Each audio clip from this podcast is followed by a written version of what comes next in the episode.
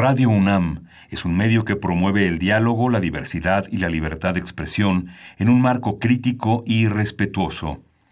Los comentarios expresados a lo largo de su programación reflejan la opinión de quien los emite, mas no de la radiodifusora.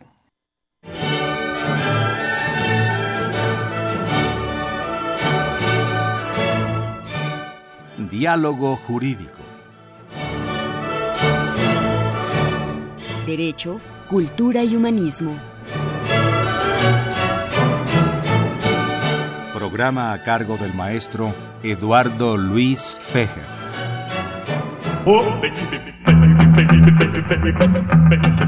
baby,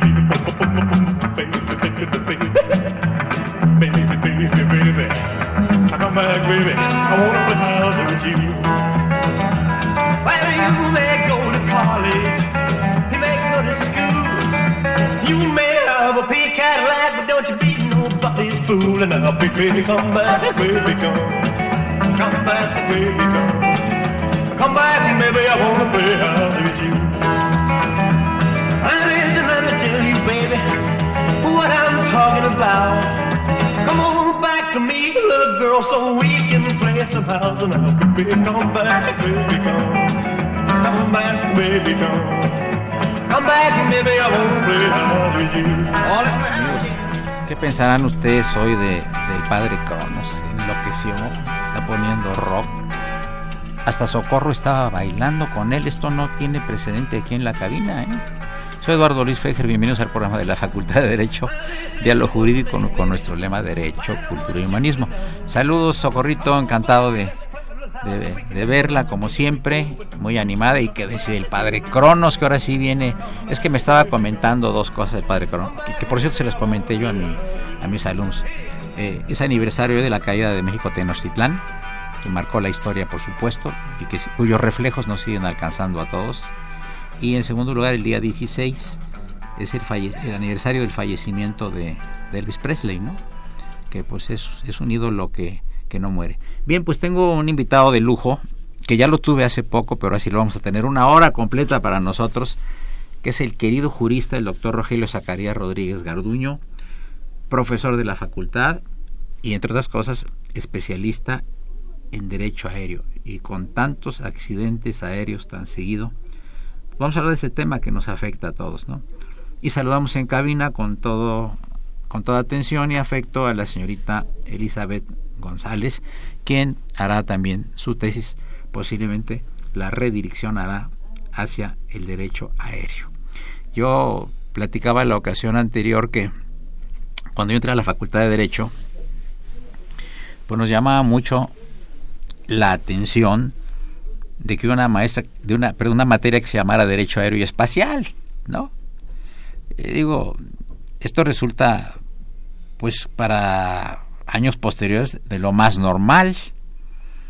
Pero en aquella época era una cosa bastante novedosa. Creo que la del maestro Francos Rigalt, de, de, quien gocé su amistad, que aparte era un internacionalista, un profesor muy, muy agradable, muy educado eh, de, aquellas épocas, ¿no? Y pues Rogelio Zacarías Rodríguez, eh, yo no, amigos, yo no lo había tratado mucho en la facultad, nos saludábamos con, con atención y con respeto, como nos saludamos todos los profesores de la facultad, pero qué, hombre tan inteligente. ¿eh? Y si yo lo veía inteligente, porque soy buen fisonomista, me gustó su participación en un examen profesional que tuvimos juntos. Y ahí en el examen no solo se examina el que está frente a los examinadores, sino que a veces entre nosotros los sinodales también ponemos atención a lo que está preguntando un cocinodal. Y ahí conocí muy bien, en más de una hora, la inteligencia, el talento y los conocimientos de mi ahora amigo, y así lo siento, Rogelio Zacarías Rodríguez Garduño. Es lo que puedo decir. Bienvenido a los micrófonos de Radio UNAM. Pues muchas gracias, doctor Eduardo Fejer.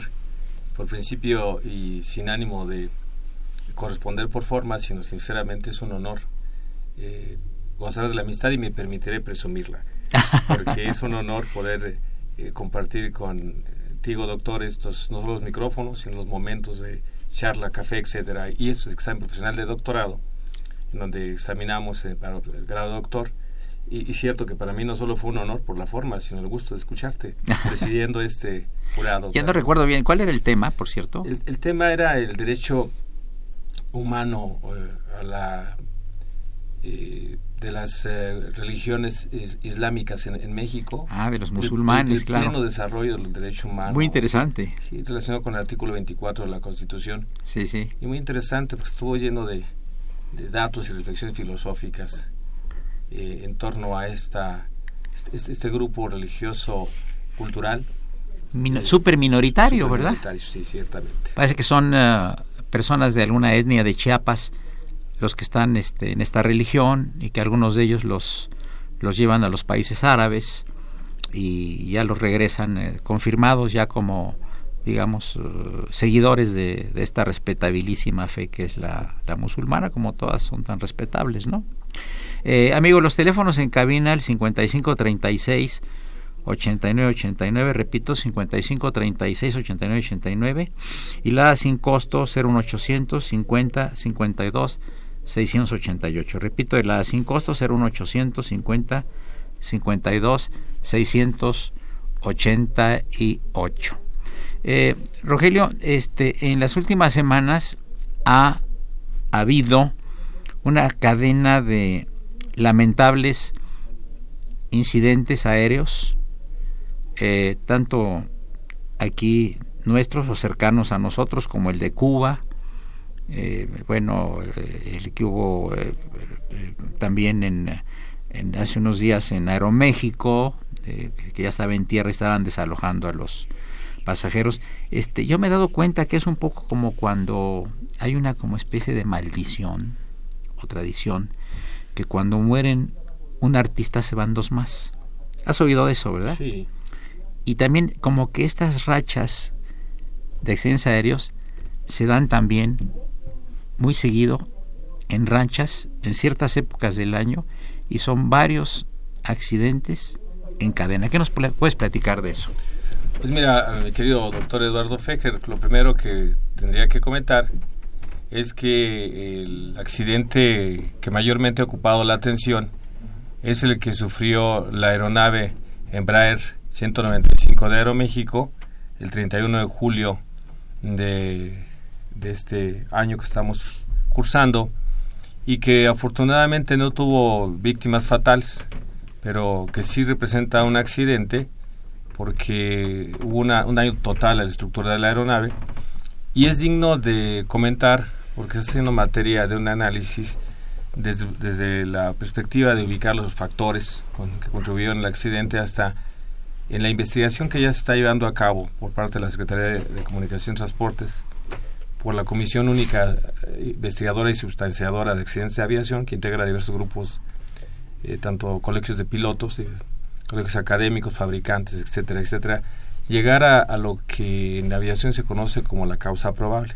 Según el anexo de aviación civil internacional y la ley de aviación civil, artículo 81, hay que arribar a una causa probable. No podemos arribar a o prender una causa eh, absoluta que afirmemos como cierta, porque son especulaciones eh, en torno a repetir un acto indefectible, lo cual nos lleva a una barbarie, eh, le hace que se repita un acto de esta naturaleza, pero destaca este accidente y de él eh, se ha, se, ha, estado hablando mucho. Sin embargo, había habido un precedente, un accidente de una aeronave mexicana, estaba siendo operada en Cuba por virtud de un contrato que se conoce como wet lease o arrendamiento húmedo, o subservicio a, a, para cubrir los servicios de Cubana de Aviación. Esta aeronave, un 737-300, que es una aeronave comercial histórica en la aviación, eh, sufrió un accidente fatal en donde murieron todos los pasajeros y la tripulación de esta aeronave en territorio cubano, si bien una aeronave mexicana regulada por las autoridades mexicanas.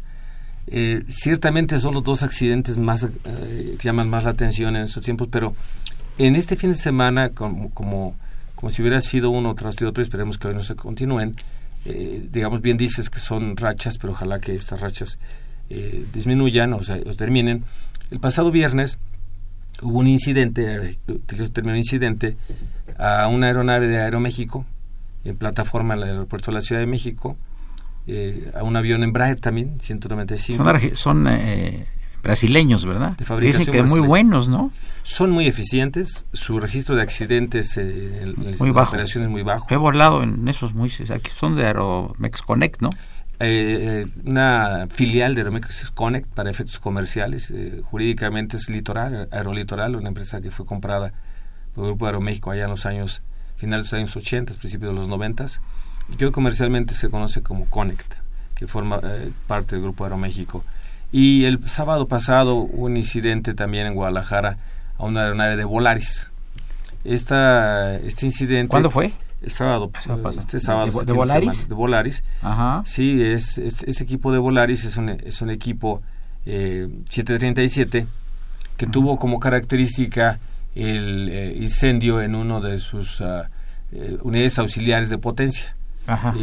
donde el piloto ordenó la evacuación, al igual que el de Aeroméxico, de los pasajeros que ya se encontraban afortunadamente en plataforma y que no hubo accidentes, que no hubo pérdidas humanas, que no puede considerarse como un accidente porque no hubo daño a la estructura de la aeronave ni hubo pérdida de vidas humanas.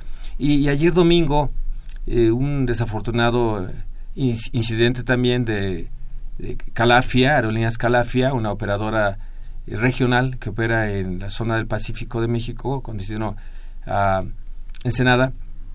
Esta aeronave eh, en tierra, el aeropuerto eh, también se vio con fuego en los motores, o, o cuando menos se estudiaron las señales y el capitán ordenó su, la evacuación de pasajeros y su regreso a plataforma para ser revisada.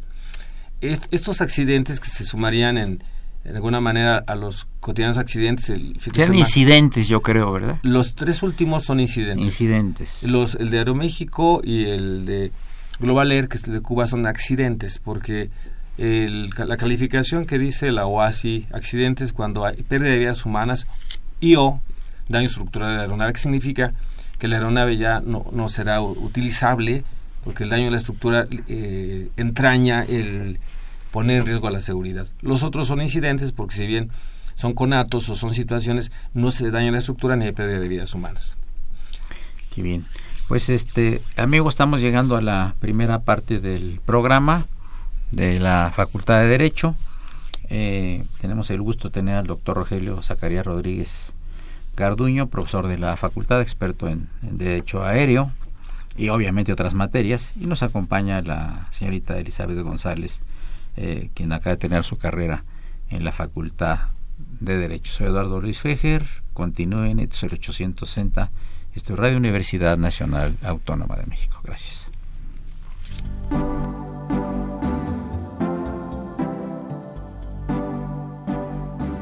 Está usted escuchando Diálogo Jurídico, Derecho, Cultura y Humanismo.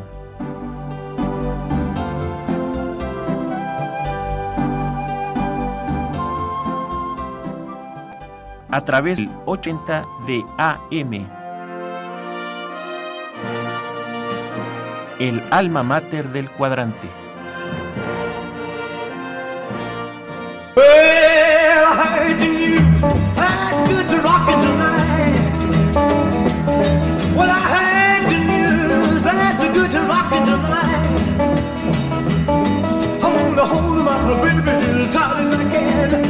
she'll know I'm a mighty, mighty man. I heard the news. That's good to rockin' tonight. I say, oh, meet me in a hurry behind the bar. Don't you be afraid that I'll do you no harm. I want you to bring along my rocking shoes, cause tonight I'm going to rock away on the blues. I heard the news. There's good to rockin' tonight.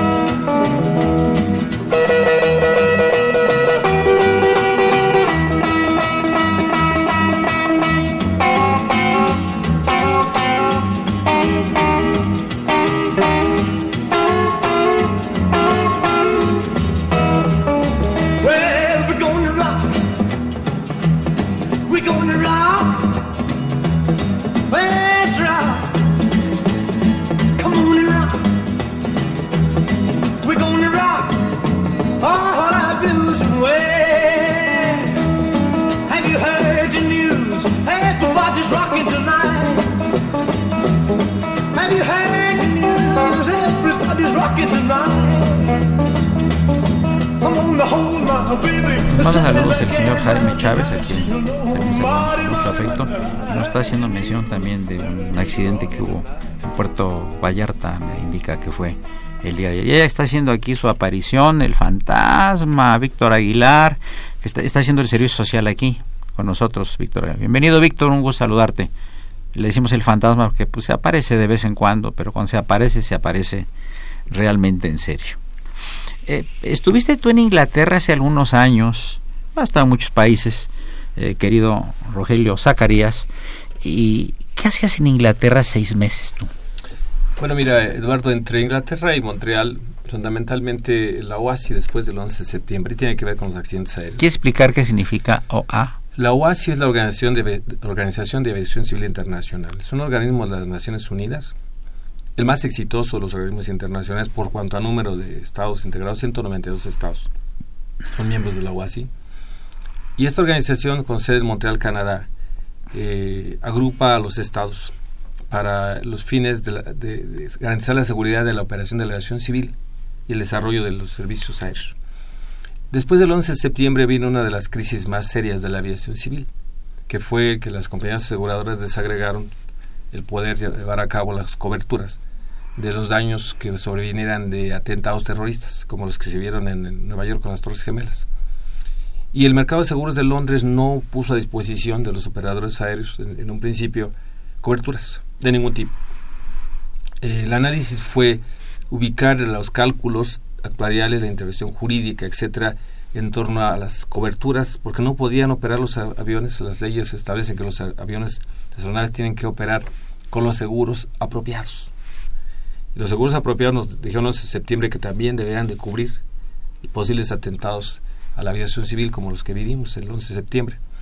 Y esas nuevas coberturas, eh, esos años esos, meses eh, dio lugar a la cobertura que hoy vivimos cotidianamente, que es el seguro que el pasajero llega a pagar, pero no es por su seguro, sino es para contribuir con la línea aérea, tiene que cubrir en adición no solo la operación ordinaria, donde está un accidente como el que vivimos de Aeroméxico, el propio de Global, los incidentes a las personas, a los bienes a la aeronave, sino este seguro es cuando está asociado con hechos terroristas, cuando hay actos de interferencia, interferencia ilícita y ayudamos en este grupo de trabajo, eh, tuvimos el honor de representar a nuestro país y eh, a la OASI para configurar el esquema que hoy nos lleva a lo que se conoce como la modernización, del convenio de Roma, que es una participación de los estados para crear un fondo común, como daños, los daños a, a, los accidentes en el mar. El derecho aeronáutico es hijo del derecho marítimo y muchas veces hemos recurrido a las experiencias históricas en la materia de navegación marítima para adoptarlo en el derecho aéreo. Y ahí conocimos eh, este mercado de seguros de Londres, donde en el mundo existen realmente filiales o fronting, porque todos los intereses y las, las sedes de las grandes empresas aseguradoras están en, Londres y en la aviación pues se tuvo que buscar una armonía para cubrir este fenómeno y fue resuelto satisfactoriamente hasta este momento como un umbral paradigmático de los seguros. Pues este, este, asunto de las Torres Gemelas fue algo muy dramático porque cambió la seguridad en todos los aeropuertos, ¿verdad? Absolutamente. Yo recuerdo inclusive que yo volaba a Acapulco eh, al día siguiente de, de la tragedia de las Torres Gemelas y ya en México, de manera rudimentaria, pusieron mesas con empleados y empleadas con guantes blancos a estarte checando inclusive las maletas que ibas a subir al avión. Entonces fue una reacción internacional, ¿no? esta, ¿no? E, es un antes y un después en la aviación. pero, además te voy a decir una cosa, este, eh, en los aeropuertos de, de, Estados Unidos son sumamente estrictos a la salida y a la entrada de los pasajeros. Y en los aeropuertos europeos no. Es muy curioso, ¿no? Cuando realmente la influencia de, de los grupos terroristas pues están básicamente en Europa por las experiencias que hemos estado viendo en España, en Francia, en Alemania, que, ha sido evidente, ¿no? Las, en España cuando eh, tronaron el tren de Atocha, en Inglaterra cuando tronaron eh, unos, unos camiones esos de dos pisos muy bonitos que hay en, en, en, eh, en Londres, ¿no? Y en Francia los terribles atentados que ametrallaban a la gente en las calles de a, los transeúntes y a los que estaban en los cafés en París disfrutando de un verano y, los ametrallaron este digo una cosa terrible no que curiosamente eh, no ha pasado en el vecino país del norte. Es decir, parece que la población de, de esta, eh, bueno, además no se puede hablar de generalidades, pero tienen como cierto un, un poquito de ciertos controles, ¿no? Con relación a la gente que entra y la que sale. Dicen inclusive que ya cuando desde que pides el boleto tú, por ejemplo aquí en México para ir a Nueva York o a donde sea, automáticamente ya al pedir el, boleto ya están en, en alguna oficina checando tus antecedentes, ¿no? Y esto es así. Bueno, primero quisiera agregar a tu reflexión que efectivamente el terrorismo no tiene nacionalidad y ningún país puede asumir que está exento de este desafortunado problema. Y ciertamente en Estados Unidos es más marcado, más visi- visi- visible la reacción y las medidas de seguridad. Sin embargo, en materia de aviación y para nuestro auditorio, para los- la comunidad universitaria, para quienes nos hace favor escucharnos, las medidas estándar dictadas por la OA sí aplican en todos los países del mundo. Solo que en Estados Unidos son más visibles, son Sí, sí, sí. eh, hay una sobrereacción eh, en la ejecución. Sí, sí, sí. Eh, cuando uno aborda una aeronave, bien dice, saliendo de la Ciudad de México, con destino final a Estados Unidos, eh, hay eh, dentro de los tratados internacionales la, la obligación para los estados de salida, en este caso para México, de proporcionar la lista de pasajeros. Entonces, efectivamente, cuando tú ya estás eh, confirmado en el vuelo, eh, con una periodicidad de entre 24 horas a 12 horas, tiene la aerolínea que tiene que enviar la lista de pasajeros, que pasa a diversas autoridades, no solo de aviación, sino de seguridad en los Estados Unidos. Ellos pueden desde el propio aeropuerto tomar medidas más rigurosas en la entrevista o incluso negar el ingreso a los Estados Unidos de América. Lo mismo debe pasar en México y pasa en alguna medida y en Europa, pero Estados Unidos es muy marcado. Todos los países del mundo que operan, todas las aerolíneas que operen en Estados Unidos tienen que proporcionar su lista de pasajeros. Esto se conoce como Last Point of Departure, donde todos los eh, las aeronaves que van a Estados Unidos tienen que cumplir con una suerte de medidas. Se discutió mucho si esto es un exceso del poder fáctico de Estados Unidos y se arribó a que no, porque los convenios internacionales permiten a los estados eh, dialogar con Estados Unidos sobre qué medidas. ¿Cuál sería, Rogelio, el ejemplo exacto este de lo que estás hablando? De los aviones. ¿Qué, ¿Cuál es el ejemplo con relación a los Estados Unidos? ¿Cuál es el ejemplo concreto? Un avión, por ejemplo, de, Aeroméxico, Volaris, va a Nueva York, por ejemplo, ¿no? ¿Qué medidas toman ellos? Aparte de que ya están informados quiénes son los pasajeros, desde que compras el boleto, prácticamente, ya saben que Rogelio va a ir a Nueva York, ¿verdad? Y fulano de tal, el otro acompañante, los acompañantes, los tal, tal, tal, tal. Y ya están checados antes de cuando compraste el boleto un mes antes o dos o 15 días, ya están checados por lo que respecta al vecino país del norte. ¿Y lo, qué pasa de esto? Pues mira, el ejemplo concreto pasa todos los días. ¿Ok? Eh, la, la- el tráfico comercial entre México y Estados Unidos es muy intenso, es uno de los mercados más grandes del mundo. Sí, Eh, tenemos muchos vuelos eh, transfronterizos sí. de Aeroméxico, de Volaris, de Interjet, de Aeromar, de, de Magni Charters, Viva Aerobús. de Viva Aerobús. Y si el vuelo que origina en México, el último punto de la Ciudad de México y el destino es Nueva York, o otro tramo, Ciudad de México, el destino Los Ángeles, en esa operación de Aeroméxico de esta, esta mañana ya se envió la lista de pasajeros previamente al día de ayer. Los pasajeros eh, ya son identificables. Las autoridades de Estados Unidos los tienen. Entonces el ejemplo sucede todos los días. Los requisitos son que sean un vuelo transfronterizo, donde el último punto que toque sea México y el primer punto sea Estados Unidos. Los vuelos, por ejemplo, a Canadá que sobrevuelan espacio no entran de, esto, de esta categoría, que llegan a Montreal, etcétera. Son origen, de, origen México, destino Estados Unidos. Esa es la regla y pasa todos los mismos. Hoy puede estar pasando y tenemos operaciones México-Houston, México-Dallas, eh, Guadalajara Los Ángeles, Guadalajara Chicago, Monterrey, Miami, etcétera. Y todos estos pares de ciudades del día de hoy, del día de ayer, recurrentemente tienen que cumplir con estas medidas de seguridad donde, entre otras cu- cuestiones, el conocimiento e identificación de los pasajeros queda a salvo para las autoridades norteamericanas. Y donde México coopera, tanto la autoridad como las líneas aéreas cooperan, y si no es así, entonces tienen medidas eh, respecto a los Estados Unidos eh, establecidas en el bilateral, donde hay una cláusula que dice que hay que observar las reglas del país de entrada. Entonces, el gobierno de Estados Unidos puede imponer medidas unilaterales a las líneas aéreas que no cumplan con este requisito. Ahora, por ejemplo, tú quieres volar, por ejemplo, al Japón.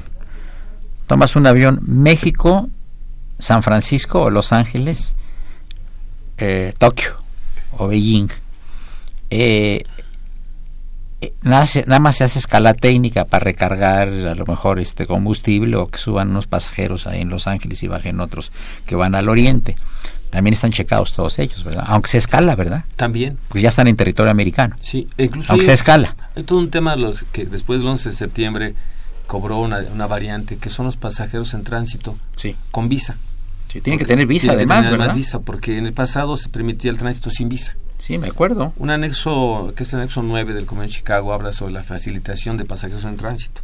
Y este anexo está entrando en debate con el anexo sobre seguridad. Se ha preferido la seguridad que la facilitación. Y ciertos estados, incluyendo Estados Unidos, eh, no permiten el tránsito sin visa. Entonces, ¿qué se está haciendo? Pasar por otros destinos o buscar los vuelos non-stop. Entonces, los vuelos de tránsito o, o de escala, eh, de conexión, se ven aminorados en su demanda. eh, Te vas a Vancouver. Te vas a Vancouver o buscas un vuelo non-stop, que hoy afortunadamente hay muchos servicios. Eh, bueno, hay mucho más servicios México-Tokio por parte de Aeroméxico, por ejemplo, que es una realidad este vuelo que puede hacer escala en Baja California este, Sí. o, o no. Sí. Y tenemos una oferta suficiente. O hacerlo en Vancouver, como efectivamente pasa con desde los tiempos de Japón. Son vuelos muy largos, ¿verdad? Pues mira, hay una cuestión... que- México a Japón, ¿cuánto haces más o menos volando? eh, ¿18 horas? No, no quisiera desmitificar el tema. Yo he estado, por fortuna, en este aeropuerto en Narita, volando de México, y justamente vol- volado eh, vía los Estados Unidos. El tramo entre la costa este de los Estados Unidos a Japón es un tramo de 10 horas o 10 horas y media, dependiendo de los, los vientos. O sea, es un vuelo a Europa. El- ¿O a Sudamérica? o a Sudamérica. Estoy. Digamos de, de, de Los Ángeles, San Francisco o Tijuana, son como 9 o 10 horas a Narita. Sí. ¿Y a Beijing? ¿A Beijing? Eh, Beijing son un- alrededor de 11 horas. Alrededor de 11 horas. La, la- uno pensaba hace muchos años que eran vuelos de 16, 17 horas. Y en, en algunos casos era así por las escalas, las conexiones.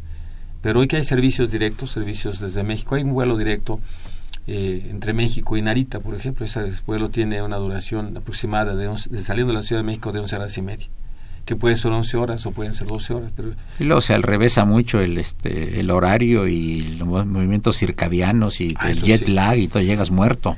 sí, sí. llegas en un día antes o un día después, es una bronca, ¿no? Eso es cierto, sí. Amigos, vamos a pasar a, a la parte media del programa. Y después de este, les recuerdo que se encuentra en el cabino el distinguido, el jurista Rogelio Zacarías Rodríguez Garduño y nos acompaña la pasante de Derecho Elizabeth González eh, para tratar los llamados telefónicos de nuestro auditorio. Entre ellos el mensaje del señor Jaime Chávez que pregunta que si son accidentes o que son boicots. Yo supongo que por supuesto es lo primero. Soy Eduardo Luis Fejer, continúen, es el 860, esto es Radio Universidad Nacional Autónoma de México.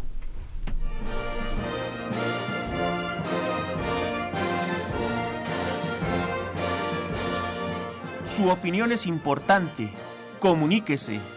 Nuestro número 5536 8989. Del interior de la República 01800 5052 688. Well, it's a one for the money, a two for the show, a three to get ready. Now go, cat, go, but don't you step on my blue suede shoe. Well, you can do anything, but lay off of my blue Knock me down, in my face, slander my name all over the place. Or do anything that you want to do.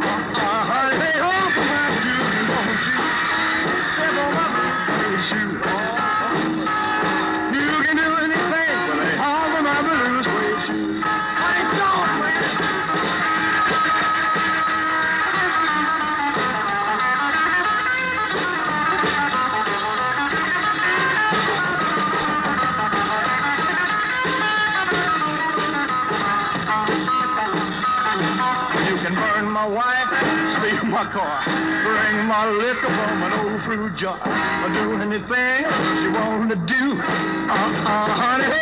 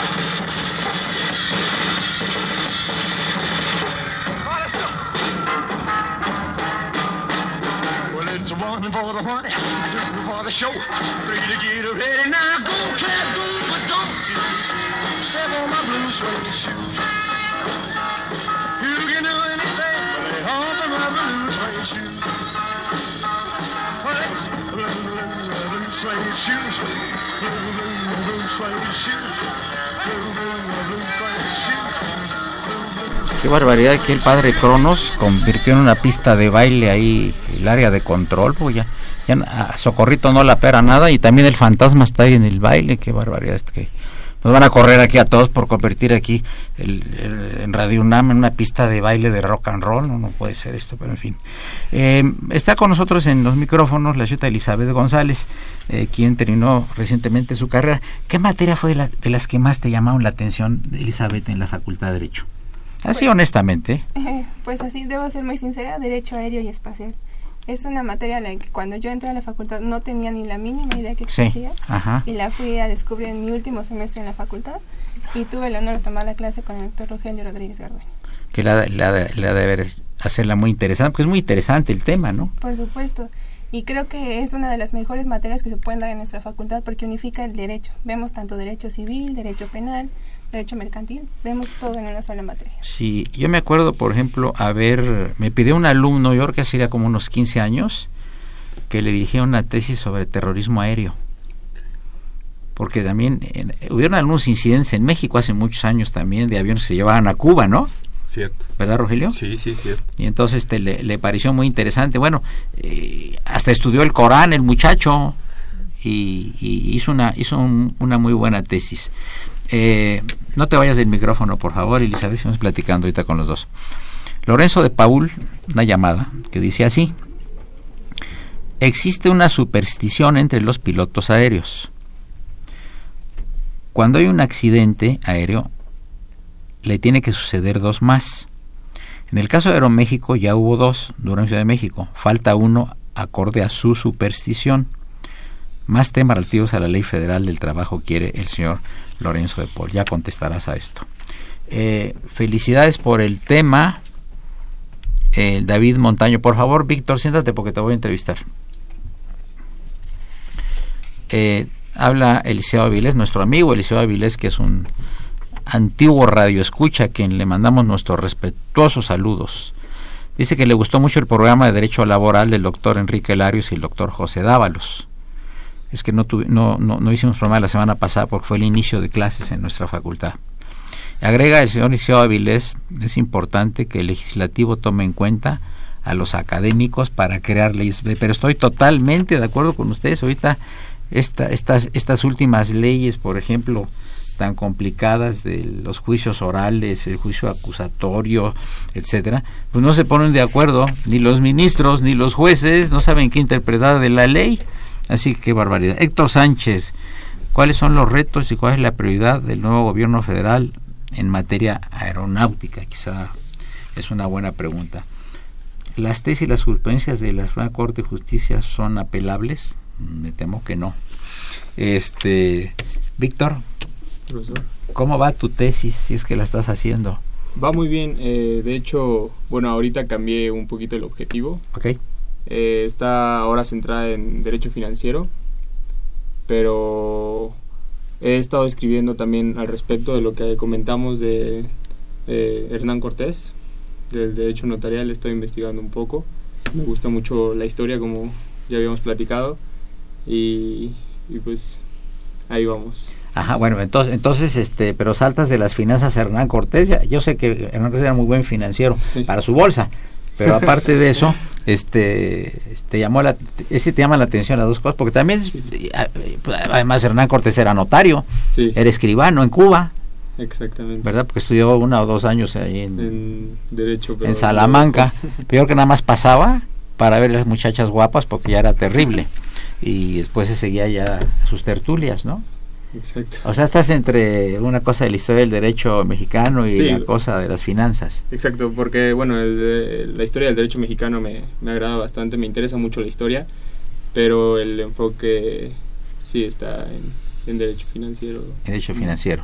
más contemporáneo, sí. Bueno, es el presente y el futuro de cualquier país, ¿verdad? Exactamente. Como se presentan las cosas en todo el mundo. Gracias, Víctor. No. Muy amable. Seguimos con Rogelio. ¿Qué, qué, qué opinas de lo que dice aquí don Lorenzo de Paul? Que existe una superstición, entonces superstición. Pero que a veces tiene comprobación, ¿eh? Es muy atendible, ciertamente. Eh, como decías al principio, doctor Eduardo Fecher, eh, estos eventos se dan en ciertos bloques históricos y nosotros hemos vivido dos accidentes en este bloque, el de el el de Global Air. Pero la realidad es que eh, haciendo, respetando estas posturas, estas cábalas, los accidentes de aviación son más recurrentes de lo que la opinión pública está informado. Al principio un radio escucha acertadamente dio cuenta de un accidente ocurrido a una aeronave en Puerto Vallarta. Este fin de semana el- eh, ahí la aeronave se cayó, decimos. Eh, los tripulantes salvaron la vida. Se trataba de una aeronave de aviación, se llama aviación ejecutiva. El porcentaje de accidentes, el número de accidentes incidentes en la aviación en lo general es mu- mucho más alto de lo que dan cuenta los medios de comunicación y tampoco es que se trate de ocultar información. Así funciona la aviación sectores, por ejemplo, un- un helicóptero fumigador que cayó el fin de semana, etcétera. Claro. O avionetas que Sí. constantemente se caen en Están- ciertas están partes. cayendo. Y Muchas de gente dedicadas a la del- delincuencia organizada. ¿verdad? En efecto, porque pues muchas veces operan con los límites de seguridad porque no son, no les conviene llevar a cabo la previsión formal por parte de las autoridades. Pero quisiera atender una, una llamada de un radioescucha donde habla acerca de los retos y de los temas que México está viviendo. El, el tema de México en materia de autoridades aeronáuticas es digno de reflexionar, Eduardo, porque eh, en México existe un rezago eh, de organización en torno a la autoridad que, que se encarga de la aviación civil en materia de seguridad. Y esto es porque la propia Secretaría de Comunicación y Transportes es la que otorga los certificados de capacitación a los pilotos, es la que certifica la, eh, el estado de mantenimiento de las aeronaves, es la que se encarga de la capacitación de certificar y es la que investiga. Este tema en el mundo aproximadamente hace 50 años se ha resuelto. Esto es, se han creado organismos, agencias, y agencias especializadas en la investigación permanente. Y cuando sucede un lamentable accidente o un incidente, son eh, expertos que se dedican a la investigación. México fue degradado en el año de 2010 por parte de Estados Unidos como un estado inseguro por esta, esa y otras características. Y el gobierno del presidente Enrique Peña Nieto en el Plan Nacional de Desarrollo, el programa sectorial, se comprometió, es consultable esta información, a crear la Agencia Federal de Aviación Civil Sí, sí, sí. y la Agencia Federal de Investigación y Desarrollo a los accidentes del transporte en lo general, incluyendo el carretero, incluyendo el ferroviario, que está en recuperación programada, y el, eh, y el marítimo. Y esta agencia, esas dos agencias, no se crearon. Eh, México eh, tiene que trabajar en función de la creación, ya hay declaraciones del nuevo gobierno, de que trabajan en, análisis integral, una reingeniería, ha dicho el ingeniero Jiménez Espriu, una reingeniería para revisar a las autoridades eh, de la aviación civil. Eh, me parece que no solo la parte técnica, como lo han dicho, sino tiene que verse la parte de asuntos económicos, políticos y jurídicos. No puede aislarse el tema, es, eh, en el mundo la experiencia de que son equipos multidisciplinarios. Sin duda la parte económica juega un papel importante, la parte de política y la parte jurídica. Entre otras cosas, hablabas de la actualización de los marcos jurídicos, de los marcos legislativos. La ley de aviación civil de 1995 y la ley de aeropuertos del mismo año urgen de ser revisadas. Urgen de ser revisadas para crear este marco al que me he referido y para actualizar la aviación de 1995 con la, de 1900, con la del 2018 y los años por venir. Eh, nos está haciendo, manda- nos, manda un mensaje eh, Raúl Romero Escuti, el niño de la radio, que no pudo acompañarnos el día de hoy, que le manda muchas felicitaciones a, los, a, nuestros invitados. Y también eh, una llamada del, eh, del doctor Croquet, que felicita a los, a los presentes aquí en la cabina. Eh, Monserrat González pregunta lo siguiente al maestro Rogelio Zacarías Rodríguez Garduño. ¿Cuáles son las medidas que están tomando las empresas aéreas en cuanto a capacitación a los pilotos y por qué México está muy por debajo de los estándares internacionales en cuanto a la capacitación y las medidas de seguridad. Eso dice Monserrat González. Mm, Monserrat, muchas gracias. Eh, lo que primero que quisiera decir es que desde el punto de vista de, de las empresas existe una autorregulación, no solo la que realiza formalmente la Secretaría, y por otro lado, estas empresas de las que hemos dado cuenta son empresas que vuelan a Estados Unidos. Y Estados Unidos interviene, como decíamos hace un momento, para que se garantice que las aeronaves que puedan llegar a su país lo hagan en las mejores condiciones de seguridad y con pilotos eh, capacitados. Así es que hoy podría decir que Volaris, que Interjet, que Aeroméxico, que Magni Charters, que Aeromar, eh, que Viva Aerobus están llevando a cabo esfuerzos cotidianos porque además están obligados por la Ley Federal del Trabajo y la Ley de Aviación Civil a brindar capacitación permanente a su personal técnico aeronáutico. Entonces ellos llevan a cabo procedimientos de manejo de emergencias en cabina y en simulador, eh, de tal manera que no pueden las líneas aéreas eh, poner a operar a, las aeronaves a los pilotos si no están si no hay la comprobación de este adiestramiento. Por un lado, la autoridad, con todo el rezago que yo acabo de señalar y los pendientes que está revisando tanto el gobierno saliente como el entrante por para que esto se se, se corrija en la medida de que el fenómeno de la aviación hay algunas cuestiones humanas que salen del alcance humano, pero las que están a nuestro alcance trabajemos en ellas y la experiencia histórica. Podría decir, para tranquilidad a nuestro auditorio, porque en esto me consta que hay un, alto grado de responsabilidad en la seguridad de las líneas aéreas, si bien hay cuestiones a mejorar, sí quiero dejar testimonio de este reconocimiento por a las líneas aéreas mexicanas y los pilotos mexicanos, si bien esto, este, estos periodos están pasando, nos obligan a hacer una revisión para mejorar y, crear la agencia, creo que es fundamental. Pero hoy podemos afirmar que la visión mexicana es segura. Muy bien, pues pasamos eh, prácticamente a la parte última del programa, previa, previo el rock que nos va a recetar aquí el padre Cronos, porque ya yo creo que hoy sí le pido la renuncia con carácter revocable, porque, híjole, nada más trajo buena música cuando vino el embajador ruso, pero con tan mala suerte que a, los tres días de que estuvo con el señor embajador de Rusia lo, llamaron de Moscú. Ha de haber sido por la música mala que puso aquí el padre Cronos. Eh, continuamos unos minutos, estamos con eh, el maestro eh, Rogelio Zacarías Rodríguez Gorduño y, Garduño y con la señorita Elizabeth González, quien terminó la carrera de Derecho y que está interesándose mucho en el derecho ¿Serías tu piloto de avión? ¿Te gustaría?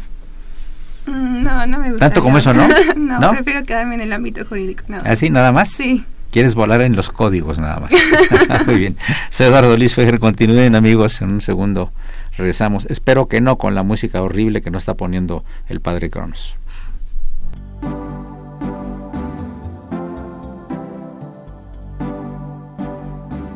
Está usted escuchando Diálogo Jurídico, Derecho, Cultura y Humanismo.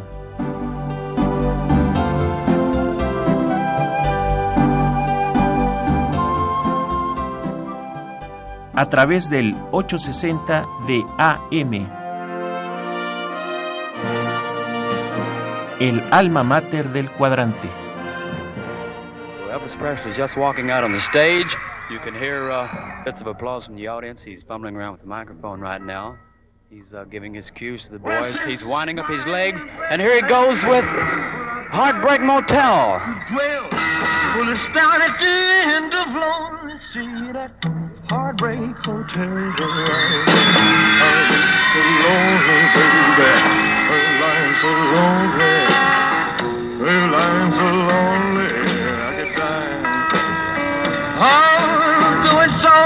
Is crowded, you still can find some room for broken-hearted lovers to cry there in the gloom. Heartbreak so lonely, baby. they're so lonely. They're so lonely they could die. Well, the bellhop's tears keep flowing. and The death strikes just in black. Well, they've been so long, oh, lonely. street it's so lonely, baby. Well, it's so lonely.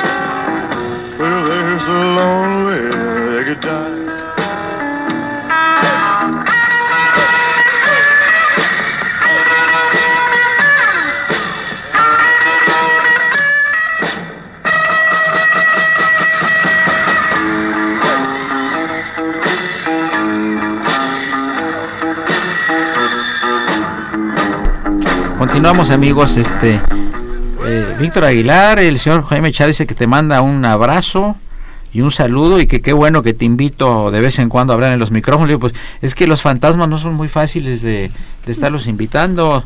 Tenemos una llamada del señor, es Uldarico.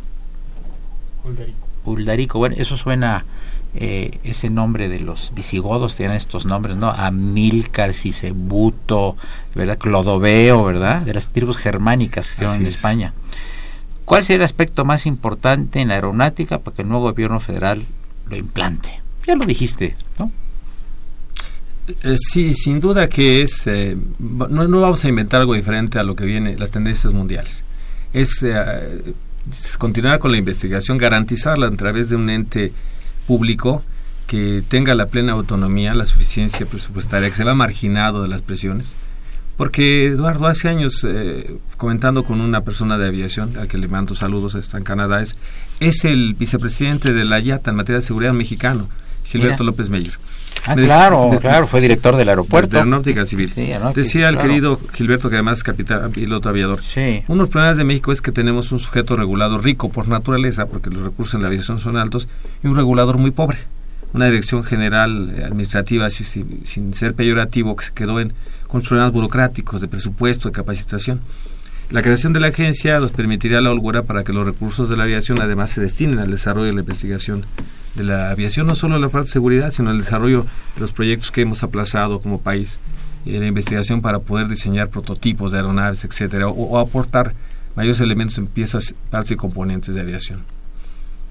Ese es, yo creo que son los retos fundamentales, el que se le dé independencia y autonomía, el que el nuevo gobierno cristalice los compromisos internacionales de México, porque hay muy poco margen de lo que podemos hacer, dado que este tema ya está consolidado, Te- tal vez con las singularidades que México tenga que realizar, la ubicación geográfica, eh, que dependerá de la construcción del aeropuerto, de las definiciones últimas del aeropuerto, etcétera. Pero es sin duda que por ahí el, el- uno de los temas. Ahora, yo una pregunta que le hago a, a mi amigo eh, Rogelio Zacarías. ¿Tú te subes un avión mexicano tranquilo? Absolutamente. Ah. Acabo de viajar este fin de semana eh, en, en un Embraer 190. De ida a México Aguascalientes con su correspondiente regreso. Y muy tranquilo, los pilotos muy profesionales, las maniobras tanto en la plataforma con momento del, despegue muy confiables, eh, los, gente que está en la aviación como servidor y que ha dialogado con técnicos eh, los ciclos de, de ruidos que uno percibe en los momentos del ascenso, descenso, los eh, pasos de crucero, los manejos de turbulencias, se nota la, la, la buena mano de los, los pilotos mexicanos, se nota que las aeronaves se encuentran en un estado de mantenimiento que garantiza la seguridad. Una pregunta, Rogelio. Este, eh, los aviones, por su moder, lo, moder- lo moderno que son, eh, pueden detectar con anticipación las turbulencias, ¿verdad? Ajá. Sí.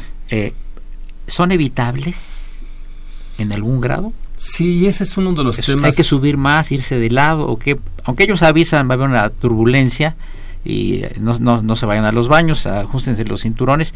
Y a veces son muy leves y a veces son muy... Yo tuve un vuelo de, de Buenos Aires a México que casi me faltó pedirle al notario que hiciera mi testamento allá arriba. Digo, no, yo sé que no pasa nada, pero que se siente muy feo porque el, el- el ser humano no está, no está acostumbrado a volar. Yo pienso. ¿Estas turbulencias son peligrosas realmente? Eh, mira, esa pregunta es una de las más Frecuente. importantes y además que tiene que ver con la investigación del accidente de Aeroméxico. Y la naturaleza en torno a las formaciones nubosas y a los vientos, eh, podríamos decir que debemos, de- debemos dar más importancia a los llamados cumulonimbus, Ya, sí, que son sí, sí. formaciones nubosas que están aparejadas, encapsuladas de tormentas, y, y los radares de los aviones de las aeronaves y los, las eh, satelitales, lo que van reportando en ruta es la formación de estos cumulónimos, de estos, uh, llaman civics. Eh, son las ¿Llegan a tener pedazos de hielo? Son uh, trozos del tamaño de un, de un, balón de fútbol americano que se entre sí chocan y es, precipitaciones de granizo cuando es, es como un granizo muy grande. Muy grande. pero está pero está en la nube, sostenido en la nube, no está, se cae. Está encapsulado en, la formación, por eso Es curioso porque una nube es muy ligera y, esto pesa, ¿y por qué no se cae? Eh, eh, estas cuestiones es por las propias fuerzas que hacen ya, que se sustenten. Que se mantenga ahí. Eh, fenómenos eléctricos. y, y, si son los principales, principales enemigos de la aviación. Luis Procuna, el torero, en un vuelo a Guatemala, el avión fue víctima de un cúmulo nimbo y el avión fue destruido. Los aviones cuando se introducen en estas formaciones, eh, el pronóstico es grave.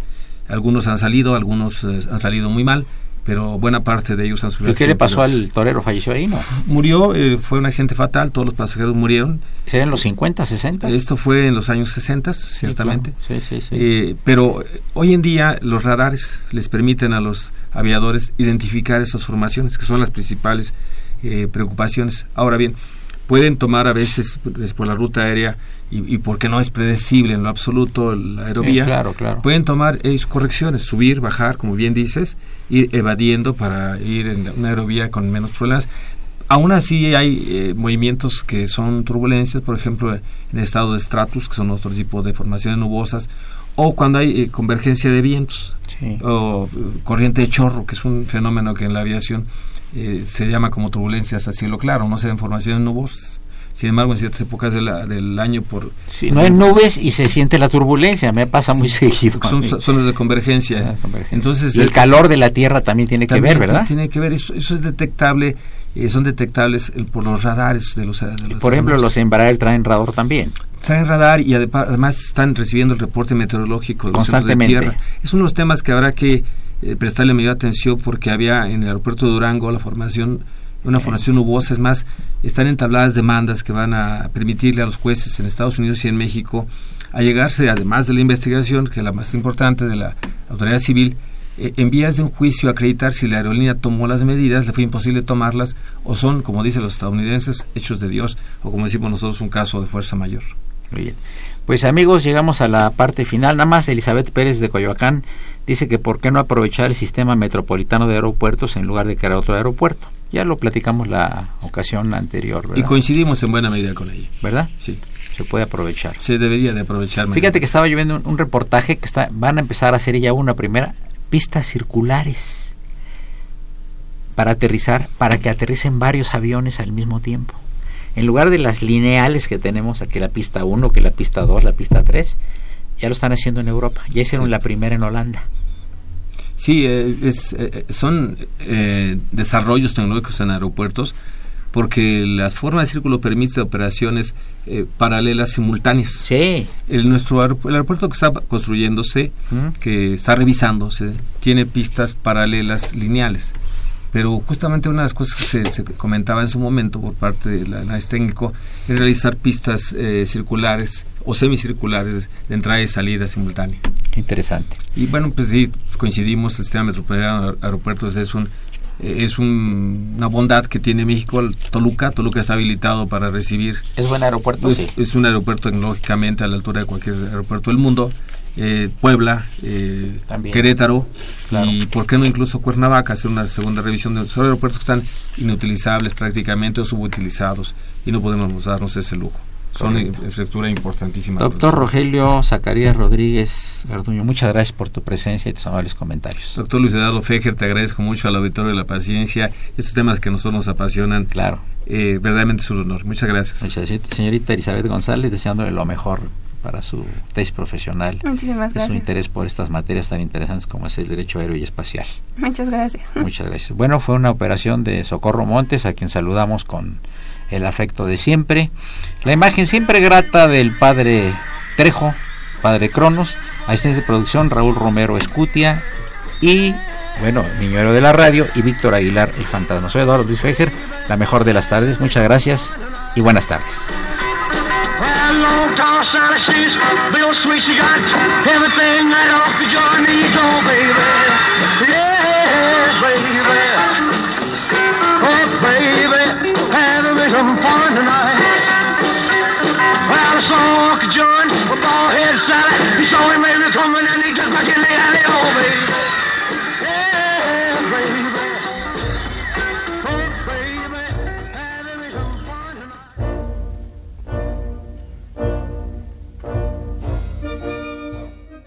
Diálogo Jurídico. Fue una coproducción de Radio UNAM y la Facultad de Derecho.